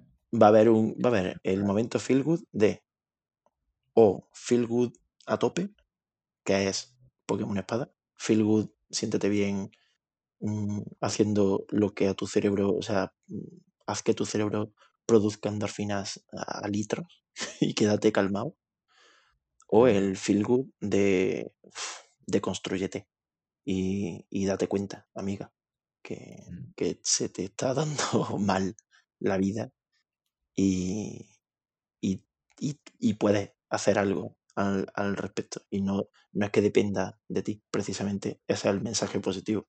No depende de ti en absoluto. O sea, tú puedes chapar la persiana cuando quieras y, y- no pasa nada. El problema es que te sientas a gusto haciéndolo y que no te sientas eh, como traicionando una serie de principios que te han ido inculcando. Como no, no sientes como que has dejado de ganar la última medalla del, del gimnasio. Esa es la escena del peluquero, efectivamente. Sí, sí, esa es la escena de la peluquería. Es verdad. Es que Sí, es sí. esto. O sea, yo no me acuerdo tanto de Soul como tú, porque tú lo has visto muchas más veces. Por eso te he dicho que en esta parte iba a intervenir tú, seguro, 100%, porque yo no me acuerdo de muchas cosas y tú seguro que lo puedes hilar mucho mejor con Soul. Yo solo lo puedo hilar con la sensación que me dejó Soul, la idea. Mm, Pues la, la única reflexión que, que sacaba de todo esto es lo, lo punk que es la violencia que puede levantar. Estar tranquilo. A lo mejor suena a, que estoy malo y al decirte esto, mm, eh, mi mensaje que se va a escuchar póstumamente, pero, pero mm, eh, estar tranquilo, o sea, de hacer las paces con, contigo mismo. Y, y eso incluye entender, entre otras cosas, que nunca voy a poder jugar Animal Crossing, que nunca me va a gustar mucho Soul y que estoy lacrado de por vida para ver eh, el tipo de conducta contraria que me toca la polla en juegos como Pokémon Espada. El final que le veo a esto es ver lo que se nos viene encima. Quizás va a ser un buen, un buen año para darnos cuenta que el, el cine sí que nos enseña cosas y que nosotros somos los que vamos bastante por detrás del arte. Pues ya está, eso es tuto. Y hablando de aprender de, del cine del futuro, eh, vamos a hablar del cine del pasado, del que tanto tenemos que desaprender. Cinefilia 101. Exacto. ¿Qué película has visto, Alejandro? ¿Qué película he visto? ¿Eh? Eh, ¿Cuál has visto tú? poetas muertos. Mira, te voy a sorprender, por eso no te quería decir nada. Y sobre, sobre lo que pensaba, más que, que vi la peli y ya está. Y sé que cuando ahora me ponga a hablar de esta película, eh, no creas que no sé bien lo que vas a pensar. Es que me da igual, o sea, lo voy a decir tal cual y... En fin. Eh, voy a aprovechar también que estás un poco enfermo para, para soltar aquí la mía y... bueno, Irte, ¿no? Irte de no sé de... Sí, total. Eh, no, pues, es- pues bueno, pensarás, "Ah, es que le gusta porque es profe, porque... No sé, por ese, por ese tipo de, de cosas que, que tú dijiste cuando hablamos de Sol eh, la primera vez. Eh, pero te digo que más que por esto, más que por lo que sucede en la película en sí, creo que me gusta por lo que dijiste el otro día de que a mí me gustan las películas que son como un microcosmos, ¿sabes? Te dan unas, unas reglas y, y bueno, te sueltan en un sitio y a ver qué pasa ahí. Pues es- esta hace un poco esto. Eh, empieza el curso en, ese internado, instituto, lo que sea. Y, y bueno, y simplemente me dejo llevar. Y coño, la ambientación me parece brutal. Y justo al principio de la película, lo que más me llamó la atención, desde me relajé, empecé con bastante asco, te lo tengo que decir, desde que me la pusiste, ha sido, bueno, de hecho la vi el viernes por la noche pensando que íbamos a grabar el sábado, porque ya no la podía retrasar más. O sea, hasta ese punto. Pero ya desde bien el principio, mm, bueno, tenía la sensación de que la iba a ver por motivos puramente estéticos, porque la fotografía me parece espectacular. O sea, el, el John Seal, el, el- el- que es por cierto el director de fotografía de Mad Max, Fury Road, que dices, vaya, vaya cambios ¿no? en tu filmografía, pero me parece brutal. Él y, y la dirección de, de El Weir me parece buenísima. O sea, hacen un buen combo. La manera en que él compone, con todos los, con todos los chavales en la pantalla, eh, no sé, me, me pareció súper bonito. Y la manera que está dirigida también. Tiene escenas, por ejemplo, no sé si te la tienes muy reciente tú. No. O sea, la, la he visto hace unos años, pero no, no la tengo ah, vale. reciente. Pero es la típica película que tengo reciente porque, no sé, porque la Ya. ponen en la tele, ¿sabes? Ya, ya, ya. Tiene, tiene cosas muy bonitas. Me gusta cómo, cómo mueve la cámara por las escaleras cuando bajan todos los chavales o en la, en la habitación, que hay uno que, que es a- a Ethan Hawke, eh, que le coge la libreta y se pone a, a correr por toda la habitación y la cámara va girando.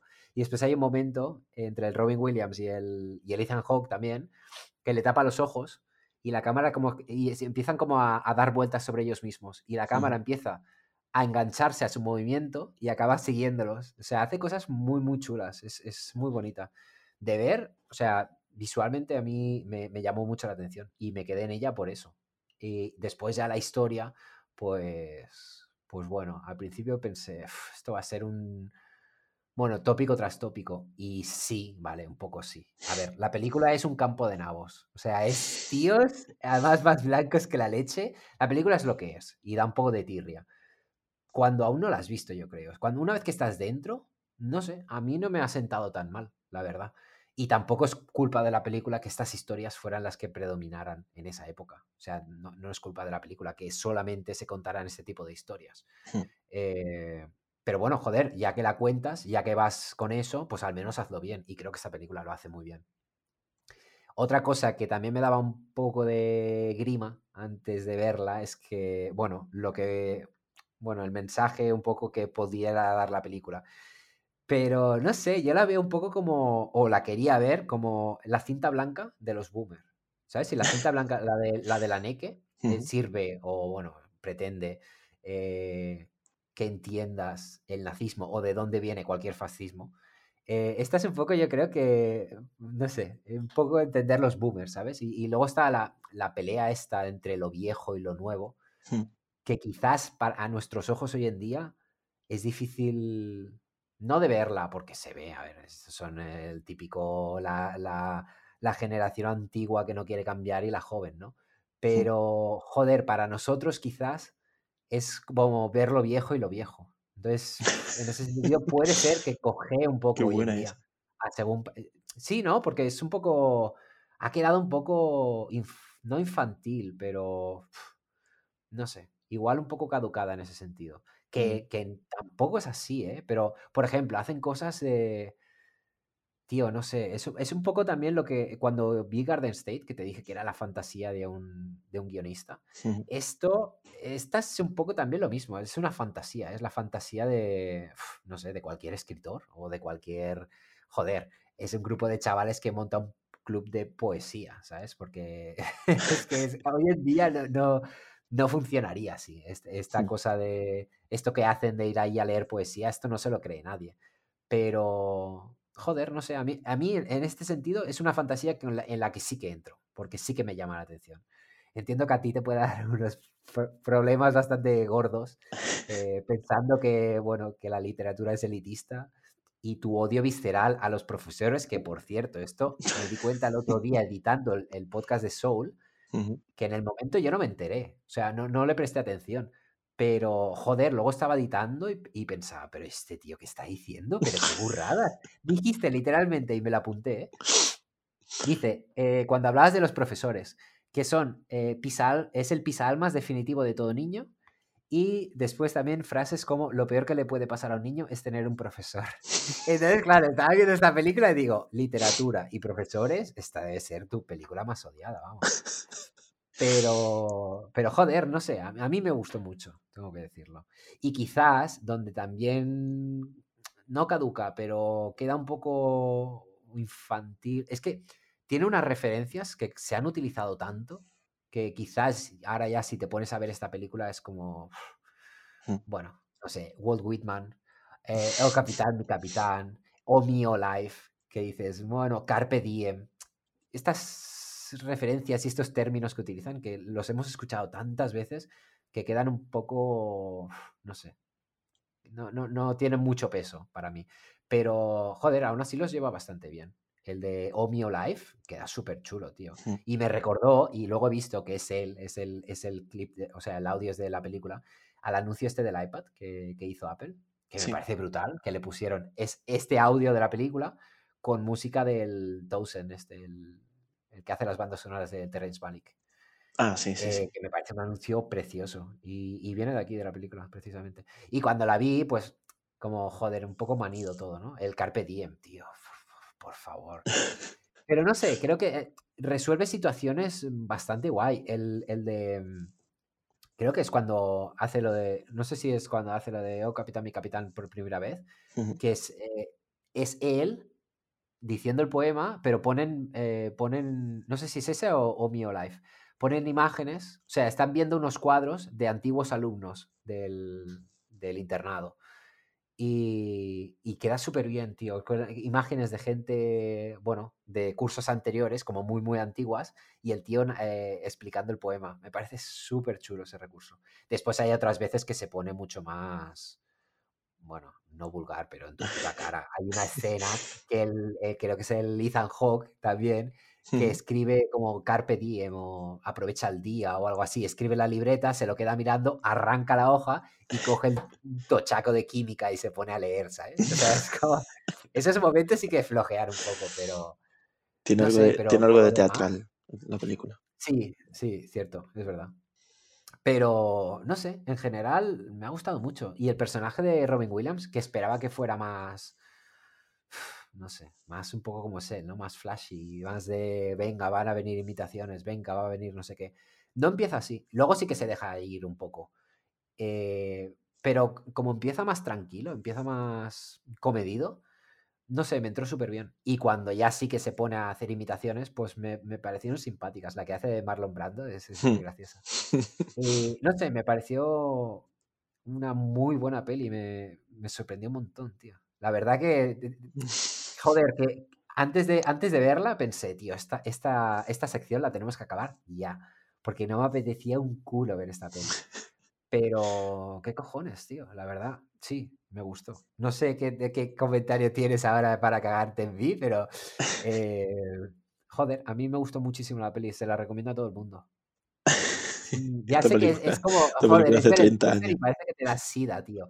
Pero que no, que si superas los prejuicios, eh, está muy guay. Y vamos, yo la vería solamente, aunque sea sin sonido, porque la película es preciosa. O sea, es preciosa. Queda súper bien. Y con todos los. Cuando. Es que los coloca muy bien, tío. La. la- no sé, compone súper bien las imágenes. Me, me- me parece preciosas. Y aparte, como siempre hay tanta gente en pantalla, la manera en que los chavales se colocan para escuchar a una persona, o la manera en que llena toda la pantalla con cabezas de gente, con siluetas, me parece brutal. brutal. La, la fotografía es una, es una maravilla. Lo único que me chirrió un poco es la banda sonora. No, no las canciones que utilizan, pero la banda sonora en sí. Oh, no sé, suena dos veces una canción que, que es, no sé, es anacrónica, tío. Es algo así como música, no es electrónica, pero es que no pega una puta mierda. Después ya no la vuelven a utilizar más, pero no sé, sale de ahí un par de veces que, que pensé, ¿qué, es esto? ¿Qué, Como qué remanente de música ochentera de películas, Sí, sí, ¿sabes? sí, sí, con sí. vocoder y, y cosas así. Eh, es, es- es lo que me, me sacó un poco eh, en ese momento de la peli. Pero el resto la disfruté como un enano, la verdad. Y No ya no sé, o sea, entiendo que no te guste por, por, por todo tu despecho hacia la literatura, que a mí es algo que sí que me llama la atención, por eso puedo entrar en esa fantasía y no la de Garden State. Pero sí, no sé. Y sobre todo por el tema de los profes, que no sé quién te hirió, tío. No sé qué libro violó a tu perro, no sé qué te ha pasado en la vida, pero bueno, no entiendo mucho ese odio, pero, o sea, puedo entenderlo, sí, pero no, no lo comparto. Pero bueno, no sé, no, ¿qué valoración tienes tú de la película? Me dijiste que había algo ahí que estaba como muy podrido en la película. No No, no, no. No, o sea, mi, es que tú crees que te digo las películas para putearte, y no. O sea, de- vas con miedo a verla y a mí, El Club de los Poetas Muertos, me- es una película que me gusta. que Me gusta mucho. Yo, es que tengo ganas de volver a verla, tío. Solamente de, de hablar de ella. Y es algo que no me, no me hubiera esperado en la vida. Yo, yo me imaginaba que sí que te iba a gustar, aunque cuesta, ¿eh? O sea, yo, a mí me- también me costaría meterme ahora a ver El Club de los Poetas Muertos. Pero no sé por qué pensaba que, que te iba a, a molar, o como mínimo que te iba a provocar algo positivo. Y es que es muy mm, bonita de ver, ¿eh? Es que de verdad, o sea, aparte todos los personajes están ahí como en su mejor momento. Busqué fotos de los actores de cómo están ahora, solamente por curiosidad, porque pensé, madre mía, Ethan Hawke aquí está, es un bebé, ¿sabes? En esta película. No sé si es su primera peli o no, pero vamos, es súper joven. ujú, Y algunos, madre de Dios, y es, es- no sé, me parece una peli preciosa, la verdad. pues Un 9 que le casqué. era No me lo, que, con el 10. lo, lo mismo que yo le tengo puesto, no coña. A mí me gusta mucho. ¿eh? Lo, precisamente te la quería mandar por eso, porque mi desaforado odio hacia la literatura, bueno, hacia lo que representa la literatura, la literatura me da igual, no soy yo aquí Hitler, no me voy a poner a quemar libros, pero sí a la gente que lee, eso sí lo odio. Y a los profesores, porque mi problema no es con la disciplina artística, mi problema es con la gente. Aquí est- está todo condensado y sin embargo una película que me encanta, me gusta mucho. Y, y no es, joder, no es mi película favorita, ni la pondría en ningún top de nada, creo. Pero me gusta, o sea, es una peli agradecida de ver, está guay. Sí. Y sin embargo representa todo lo que odio. Y precisamente eh, lo que quería era que, que, o sea, gracias por tirarme un saco de mierda cuando estoy enfermo, hijo de puta. Cuando sé que no lo vas a poder levantar. cuando no voy a poder. Cuando es no mi voy a- modus operandi. Pero quería un poco acercar esa postura, que bueno, ha salido al contrario, pero me alegro igualmente, porque ha salido. Que era esa, era de- la idea de que una película te puede gustar. Todo esto venía por Soul. Una película te puede gustar y no- que no te guste para nada lo que representa. ¿Sabes? O sea, yo pensaba que iba a estar un poco de culo con, con el tipo de, de eh, magisterio que representa el Club de los Poetas Muertos, que es como ese... Bueno, pero como es una crítica a eso, precisamente. Mm, Sí, pero pues bueno, al final es una crítica que es la película, que es la piedra angular de todo profesor a día de hoy, ¿sabes? De, de todos los niños Sí. profesores que nacieron en los Sí. 90 y ahora todos quieren ser el puto Robin Williams. Y dar clase como Robin Williams y llegar un día y que todos los niños le hagan caso y lo quieran, ¿sabes? Y por eso precisamente salió en los 90 Mentes Peligrosas, que era, sí, todo esto muy bonito en un colegio de clase alta, pero ¿qué pasa si ponemos esto en un colegio lleno de, de gangsters? y con Michelle Pfeiffer y con Lauryn Hill de, de, de alumna, ¿sabes? Como eh, ahí sí, esa película me gusta más, pero entiendo que El Club de los Poetas Muertos es mejor, es una muy, muy, muy mejor película. Pero representa cosas que, que detesto y que odio y, y que no puedo con ellas. Una de las razones por las que te dije esta peli fue por eso. Y coño, me alegra que aunque haya sido al final para decirme que soy un hijo de puta, pues al final haya servido, pa- aunque haya salido justo al contrario, pero al menos la iniciativa está intacta. Y lo Mm. otro que te quería decir, eh, o sea, le- la, la otra razón por la que te dije, bueno, te preguntaré cuando lo, cuando lo veamos, es porque precisamente al verla ahora, em, con el tiempo, esta película, lo, lo principal que se sacó es que era un, un panfleto del LGTBI de la época y que en realidad de lo que está hablando todo es de homosexualidad. Y yo no la he visto nunca bajo ese prisma porque nunca he llegado a verla mm, Mira, sobre después esto de tenía que... un, sobre ¿sabes? esto tenía un comentario, un comentario y al final he acabado borrando porque digo, es que es mear fuera del tiesto porque no, yo tampoco veo nada de eso. O sea, precisamente lo iba a relacionar con eso de la cinta blanca y de los boomer, Ujú. eh, que es tan esto, quizás, que tampoco se lanza a la piscina. Sí que me hubiera gustado que se hubiera lanzado en, en- en la homosexualidad, pero eh, creo que había apuntado algo así como no hay homosexualidad, pero sí erotismo, entre, entre con símbolos de interrogación, ¿sabes? Porque, mm, no sé, no sé, tampoco creo que lo haya, no sé, igual está en los ojos de, de quien la ve, quizás. Ujú. Es Pero, que a, eso es lo que... mm, O sea, eh, sea, es fácil, es fácil ver eh, homoerotismo en la película, o sea, quiere decir, hay a veces que están en las duchas todos, pero realmente si te pones, ya sé que no se puede, pero si te pones objetivo, creo que no hay tampoco ni pizca, o sea, Es que a, a eso... si quieres se lo pones, ¿eh? O sea, que está muy guay, pero no sé, en ese sentido sí que me hubiera gustado que se hubieran ya lanzado a la piscina del todo y hubieran metido ahí, en vez de la subtrama esta que hay con la chica, que pff, es Mm, que tampoco pinta nada, o sea, esa tía no, no, no engancha con nada prácticamente, simplemente por ver la evolución de ese alumno, eh, que también es como medio secundario, pero bueno, eh, esa yo la hubiera cambiado por, pues no sé, por algo un poco más de, bueno, un poco más de pasión, ¿no? Entre alguno de ellos, pero es que tampoco, no lo hicieron, pues bueno, pues, pues vale, lo, lo acepto, no, no Es que pasa nada. Pero lo que quiera ver algo aquí, es que no, no. lo que yo, lo que, lo que a mí me parecía desde el momento que se dijo, o sea, que esto es un- algo que viene de hace años también ya, eh, la idea de el Club de los Poetas Muertos es un sitio donde se habla de erotismo, de homoerotismo y de, y de relaciones entre hombres. Es que me parece que esa visión es precisamente eh, algo homófoba, porque eh, la idea de que convivan 50 tíos Sí, leyendo sí, que libros eso ya te parezca, que eso ya de por sí, que, que 50 tíos sensibles te parezca una reunión de maricones, ¿sabes? Y, y Dios, me, total, y me, me parece es que, ya te digo, yo no he visto la película después de que todo esto se saliese, de que alguien hiciera esta crítica y tal, o que se hiciese trending topic en algún momento de nunca Eh, eh, la idea esta. em, no he vuel- yo no he vuelto a ver la película, entonces no la he visto nunca con esos ojos y no me acuerdo tanto de ella como para decir, ah, pues sí. Pero en el No, no, fondo me tiene parece cero, que subyace digo, un poco cero. como lo de las pelis de romanos, ¿sabes? Como de las películas de romanos Sí, son de sí, sí, gays, sí. ¿sabes? Y Eh. me- me da un poco esa sensación Pero de que en siempre realidad hay, hay, gente hay un poco, a mí es un movimiento este que me da un poco de rabia, ¿eh? Siempre está el de este de hacerlo todo gay, ¿sabes? O sea, Mm. to- cosas que es, es obvio que no, pero no sé, es como, tío, ¿sabes? Yo qué sé. Eh, Esta película es, pues joder, si alguien ha escrito eso, es el puto ejemplo perfecto, porque es que no, no hay. Por, por eso lo borré, porque digo, es que no, es buscar aquí donde no, donde no hay. Pero vamos, recomendadísima, en serio, a todo el mundo. Yo creo que la, la acabaré volviendo a ver pronto, porque es que me, me dejó súper buen sabor de boca. Y mientras la veía y eso, es como, joder, es larga, ¿eh? Pero, bueno, son dos horas y algo, creo. Pero, uf, no sé, muy bien llevadas, tío, muy bien llevadas y muy bien dirigida. Bueno, increíble Y como, como me has tirado a la esto ha puta, sido a los putos ¿eh? yo lobos. tampoco me lo esperaba. Como me has tirado a los putos lobos en un momento y, y sin embargo te he dado tu película favorita en bandeja.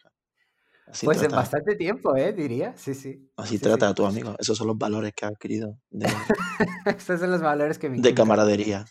Eso es lo que te ha inculcado. Esto, ¿qué te iba a decir? ¿Y la, la tuya qué? ¿No te ha gustado tanto como a mí? Porque Las Tenenbaums. si que no me Pues acuerdo de nada y... le he visto más impasible que otra cosa. Eh, los Tenenbaums no aguanta y a la vez sí lo aguanta. Me voy a explicar. Porque no tiene sentido lo que acabo de decir. No aguanta porque eh, en ella, eh, increíblemente, está todo lo que ha hecho Wes Anderson. Todo. O sea, eh, hoteles, ya no te digo solo de estéticamente, eh, hoteles, viajes, em, vida submarina, em, no sé, todo, tío, todo, animales. Es que está todo en esta película, en su segunda película y digamos su primera como Pues Wes horror, Anderson liberado. ya está todo ahí. Claro, entonces por eso digo, eh, pervive, esta película es infinita porque la ve ahora y, puede ser la última película que ha hecho Wes Anderson haciendo recopilación de su carrera, o puede ser la primera película de Wes Anderson, como efectivamente es, digo, del Wes Anderson liberado, que sí, que ya sé que antes hizo Academia Rasmus. Todos sabemos que esa, a todas personas que le gusta Wes Anderson, no la cuenta. pero, Mm, o si eres muy indie, la cuenta, pero siempre aparte. Pero, mm, pero es, es raro porque ya está todo en esta. Y entonces nunca se siente vieja, pero a la vez te das cuenta de que el cabrón lleva dando vueltas en círculo, oliéndose el culo los últimos 30 años, ¿sabes? Y, bueno, 20 Sí, años. pero a él bien que se le perdona, ¿eh? Claro, y se le perdona todo. Y es que, tío, es increíble porque mm, no entiendo cómo se ha podido meter tanto dinero en esta película. Hay una cantidad de, de planos, entre comillas, innecesarios. O sea, sí que son necesarios porque el director lo quiere ahí, punto. Son necesarios porque Ya, están ya, en la película. que, se podría hacer de una manera más fácil y, Sí, y sí, hay una cantidad de cosas que dices, pero ¿cuánto tiempo estuviste aquí sentado con Jim Hackman? Que en el 2001 ese tío todavía funcionaba y se lo rifaba. ¿Cómo coño has estado tú con este pavo o con Angelica, o con Angelica Houston tanto rato? Como para que te den estas escenas o para que te, ¿sabes? No, sé, es, muy raro. O sea, sí, en general la sensación es que apesta a dinero esta película. Mucho. O sea, abre con una cosa que, mm, que me dio mucho coraje al principio. Y es que abre con una puta cover de Hey Jude de los Beatles. O sea, se puede ser, o sea, es que parecía, o sea, yo lo estaba viendo y era como, sería tan fácil hacer una parodia de Wes Anderson que, que de hecho ya es imposible, porque Wes Anderson ya, se, ya, ya lo ha hecho, ya lo está haciendo constantemente. O sea, es- esto es una, algo tan caricaturesco, o sea, no hay una referencia real al cine de Wes Anderson, ya es caricatura, ya es loco, ¿sabes? Y no hay una referencia a la que te puedas agarrar nunca. Y está bien por un lado porque, joder, que original, pero está mal por otro porque no me, no sé, no me parece la obra de alguien tan inteligente como él se quiere hacer ver cuando hace este tipo de pelis que prácticamente son pajas, pajas muy gordas. porque no, no atienden, al final no atienden a personajes, no atienden a sentimientos, no atienden a nada, atienden a mm, mira qué guay que está la película. ¿sabes? Y me parece bien, ¿eh? O sea, que hacerlo por estética de puta madre. Y que de hecho se nota muchas veces ahí, se le ve el, cartón en, en, muchos, en muchos cambios de plano, se le ve el cartón porque a lo mejor eh, tiene un plano de la familia sentada en un sillón y el típico plano este que es bidimensional prácticamente, que están de frente a la, a la cámara, ¿sabes? Están en un plano, ¿sabes cómo te digo? O sea, sentados de frente a la cámara en un sillón, toda la familia. Sí, sí. Y en el momento que hay un cambio de plano en ese, en ese, misma, en ese mismo entorno y ves a la familia sentada en ese sillón, se ve tan cutre.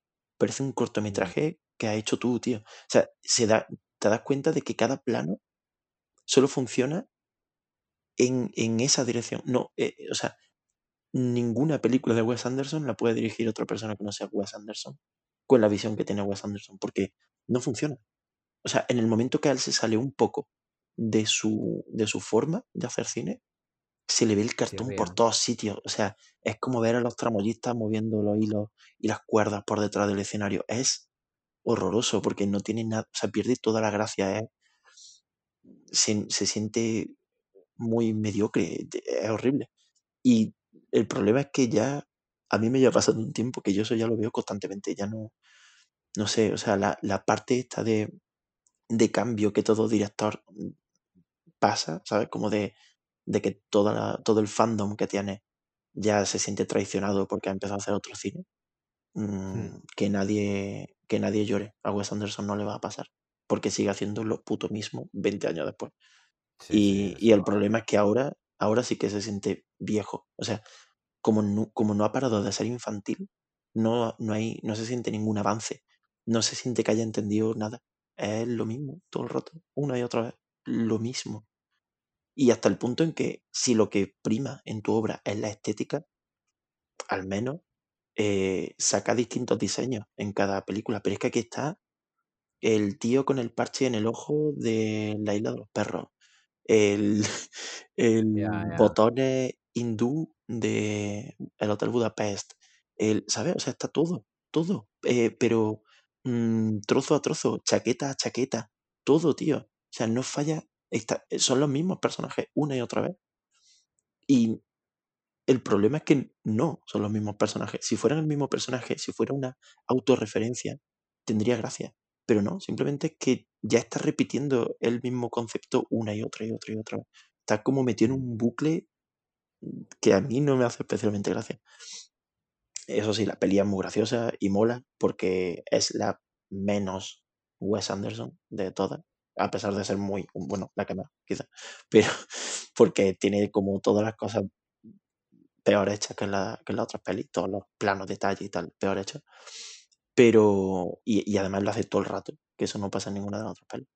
Pero en esta hay espacio para la película normal. Hay veces que, que estás viendo una comedia normal y, y te hace gracia y tienes chistes que puedes pillar y que no son de, uy, qué vergüenza ajena está dando este personaje, o de, o de, ¿sabes? No son momentos awkward, de, que es el Hmm, típico hmm. chiste de Wes Anderson. No, no, son chistes de comedia real, de, de enredo y, de, y están graciosos. Y tienen gracia y molan. Y parece que estás viendo de repente, pues no sé, eh, Los padres de él o alguna comedia ah, buena, graciosa. Y Mm.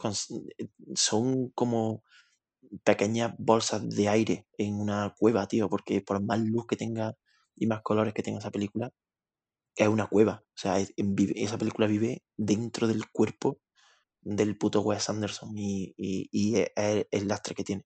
Lo que pasa es que mm, está guay. O sea, no siento apelar a mi yo de, de 15 años cuando, Que cuando está bien, no pasa nada, también está bien. Pero eh, si Wes Anderson lo lleva haciendo 20 años, yo lo puedo hacer un ratito y, y yo me lo paso muy bien viendo los Tenenbaums. Y, y es verdad que empecé eh, dándome mucha grima el principio con la canción de Hey You, pero, pero cuando la he terminado me he acordado de ese momento y he dicho, "E- estaba siendo un traidor conmigo mismo. O sea, Porque sí que lo porque disfrutando. sí que lo estaba disfrutando. sí que estaba, sí que estaba en ese Mira, momento. pero déjate llevar, no pasa nada. Y Yo, yo me rendí en el, en el minuto uno eh, con, la, con la mía, así que no, no pasa nada. Está. No tenemos que oponer tanta resistencia, a lo mejor ese es el mensaje final de este proyecto. ¿eh? Sí, Este- sí, no, no, yo no pongo, o sea, resistencia a esta ciertamente era por, por puro prejuicio porque no la había visto nunca, así que... Yo tampoco he visto sí, sí. Bueno, bien, bien. La primera salió Rana, conmigo sí, ¿eh? O sea, Garden State mm, para mí... Ay, me flipó Ken Park. Ay, me reconcilió totalmente. Sí, es verdad, a ti te han gustado las dos, está bien, está bien. Sí, sí. A mí que me gustan todas las películas, pero siempre digo algo malo de ella también. Bueno, de Crabneck, Ya. no. Qué, guau, qué buena. La verdad que es perfecta, pues, le cascaste un 10. Joder. ¿Qué te iba a decir? Para esta semana... Yo tengo la tuya, eh, yo ¿Tienes tengo algo la tuya. pensado? Porque yo Sí. sé que tenía una y se me ha olvidado por completo, no la había apuntado a ningún lado, así que ahora solamente voy a la desesperada. Es que no tengo ni puta idea. Dime, dime la tuya, a ver si me viene la mía, pero... Yo, mi, mi, o sea, yo, yo con esta tercera, te lo digo por si esto te ayuda a elegir, ¿eh? me voy a lanzar de, de, de culo al fondo de la cinefilia 101. O sea, aquí ya no nos dejamos de mierda.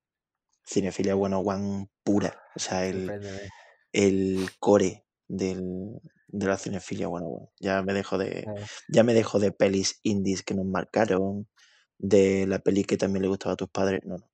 Aquí apelo a ti directamente. Le tenés, le La- tenés dado un de la 6 serie en mierda. le tenés dado un 6 en Film Affinity. Uf, vale. O sea, eso para ti es odio, ¿no? No, ver, tú, tú, tú le tienes dado un 6 en Film Affinity. Ah, vale, la he visto. O Sí. sea, me toca rever, por fin. Dios mío. Hostia, un 6. Bueno, no sé, claro, depende del año.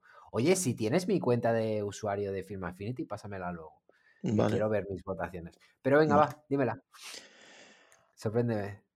1993. Pesadilla antes de Navidad. Qué pereza. Aparte es que esta película, ya te digo que, bueno, no sé, le di un 6 en su día, pero es una película que me da mucha asfixia. Es como lo que te dije de las películas manga, o sea, anime, Las del estudio Ghibli. Cuando vi hace poco también por, por rever, que es que de verdad es que lo hago un montón, me puse La Princesa Mononoke y El viaje de Chihiro. Me, no sé, es que yo qué sé, me dan una sensación de, de asfixia, como de estar completamente desconectado del mundo, que no me gusta nada, me agobian un montón. Y con esta película me pasa, es que me va a pasar lo mismo. Esa sensación la voy a tener seguro. Pero bueno, ya te diré como, no sé. A ver, a mí me gustaban las canciones en su día, pero todas, sé que hay un ahí, el tío este del saco o algo así, que alarga la peli que te cagas. No sé, de lo poco que me acuerdo, ¿eh? porque es que la he visto una vez y... Pero va, no diremos que es de, Tim Burton, ¿no? ¿Es de Andy Selick o Henry Selick. Henry Henry, Selick. Henry Selick, sí, cierto. El Pero es que había, había ya que tirarse al barro. De, o sea, Sí, te- sí, tenemos sí. que dejar de dar no, vueltas alrededor me parece bien, me parece bien. Pues te voy a poner Eduardo Manos Tijeras, coño, es broma. No, no, eh, la, vi, la vi hace, hace cuatro ah, días. vale, No, ah, no es vale. coña, hace nada. Uf, En plan, esta semana la vi. No es broma. hostia, pues también son ganas. Eh, que no sé, que a lo mejor está bien, ¿eh? Hace un montón que no la veo. No, mi propuesta Increíble. era eh, porque, bueno, es que no lo sé, no sé, porque es que no sé si la has visto hace poco o algo así. Sé que cuando empezamos a hablar de esto temías que te pusiera Elephant, entonces quizás ha llegado el momento de que te ponga Elephant, ¿sabes? Así que va a ser esta la película que te vas a comer esta semana. Joder, me va a meter todo Eh, el puto indie americano, pedazo de cabrón.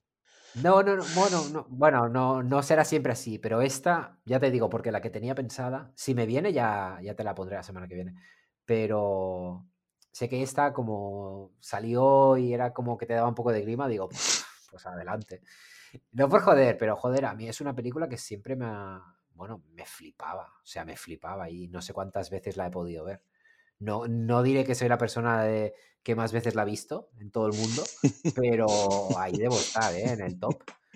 Nadie, nadie te Y lo no sé. discutiría, desde luego. No, Convirtiéndote no, así en la persona que más veces visto. Totalmente. Eh, pues esa, esa va a ser para ti. Estoy viendo que tiene Y una crítica, tiene una lo que crítica en Film Affinity, por cierto. ¿de qué? Ah, sí, tengo una. Venga, va, pues acabamos con. Uf, pero un momento, a ver. Es que igual me da vergüenza que esto se lea. Es decir, ¿acabamos con la crítica o qué? Sí, Un momento, dime la película. Es El Bosque, ¿verdad? no. Ah, pues esa la debí borrar porque yo creo que en su día escribí. Venga, va, acabamos con esto. Acabamos con esto. y si Con- lo veo muy negro, la gente sabrá que lo he cortado porque voy a dejar este trozo, pero no la crítica. Vale, pode- podemos hacer lo siguiente. eh, hacemos como epílogo, crítica de los renegados del diablo. La recito, metes música y cortamos. ¿Quieres? Sí, va, dale. Pero déjalo, ¿eh? que puede quedar guay, que al fin y al cabo es mi voz. Y es el Alex de 2007, o sea, 3 de junio de 2007. Es una, es una Alex completamente diferente. No te representa. Así que, Bueno, no lo sé, ¿eh? ahora, ahora os diré si me representa, ¿no? Quizás si mantengo. No me acuerdo de casi nada de la peli, pero bueno. Yo creo que lo que escribí sí que puedo estar todavía de acuerdo. Pero bueno, va. Bueno. Venga, dale, dale. for what it's worth, crítica Los renegados del diablo. Lo peor en mucho tiempo. Acabo de ver esta película hace apenas una hora y ya, gracias a Dios, la he olvidado prácticamente por completo. La última imbecilidad de Rob Zombie trata de una familia de asesinos llamados los renegados del diablo. La película comienza con la irrupción de la policía a la casa de esta gente. Allí se produce un tiroteo y dos de ellos salen por pata, escapando de la policía en la que es la mejor, y no es que brille precisamente, escena de la película, los títulos de crédito. A partir de aquí, mentira, desde el primer fotograma, la película es una mierda. ¿Para qué andarse con rodeos? Eso. La suciedad y mugre que llevan los protagonistas encima se extiende a todos los aspectos de la película, desde las actuaciones, más bien sobreactuaciones, hasta el propio guion, que a pesar de ser estúpido, es exasperantemente lento. Las escenas se alargan hasta la extenuación como consecuencia de ello, de no saber dónde poner fin, se llega a momentos estúpidos. Para acabar decir que cuenta con un final horrendo, por mucho que digan, a cámara lenta todo el rato, por si fuera poco. No entiendo las buenas críticas que he leído por internet, ni cómo esta B-A-S-U-R-A en mayúsculas puede tener una media en Film Affinity más alta que El Bosque de Sayamalan. Alex. Fade ¿Qué puedo decir? ¿Qué puedo decir? Lo voy a dejar porque ya estoy de vuelta de todo y porque estoy seguro que el 99% de nuestros oyentes no llega al final del, del podcast, no llega ni a la mitad, no va a llegar al final, ¿sabes? Lo voy a dejar y a llevar por culo. Pero bueno, también te digo una cosa, mm, no me chirría tanto con la opinión que podría tener la de. No, sobre todo por lo de la mugre, ¿eh? A ver, no hables muy alto que todavía, todavía te mando la casa de los mil cadáveres. Nada, esta ha sido la crítica. No sé, iba, iba a cerrar el. Bueno, igual la cierro solamente con la crítica, ¿no? Acabamos ahí. O... Sí, bueno, o, o si al final ves que no queda bien lo que sea, podemos despedirnos, por si acaso. Y, y dejarlo todo, porque ya te digo que la edición va a ser. Oye, Tengo apuntados aquí los momentos que creo que tengo que editar. Y Vale. además va a quedar raro. muy igual bien. que el directo. Y nada, nos vemos la semana que viene. Venga, que te den por el culo, Alejandro. Adiós.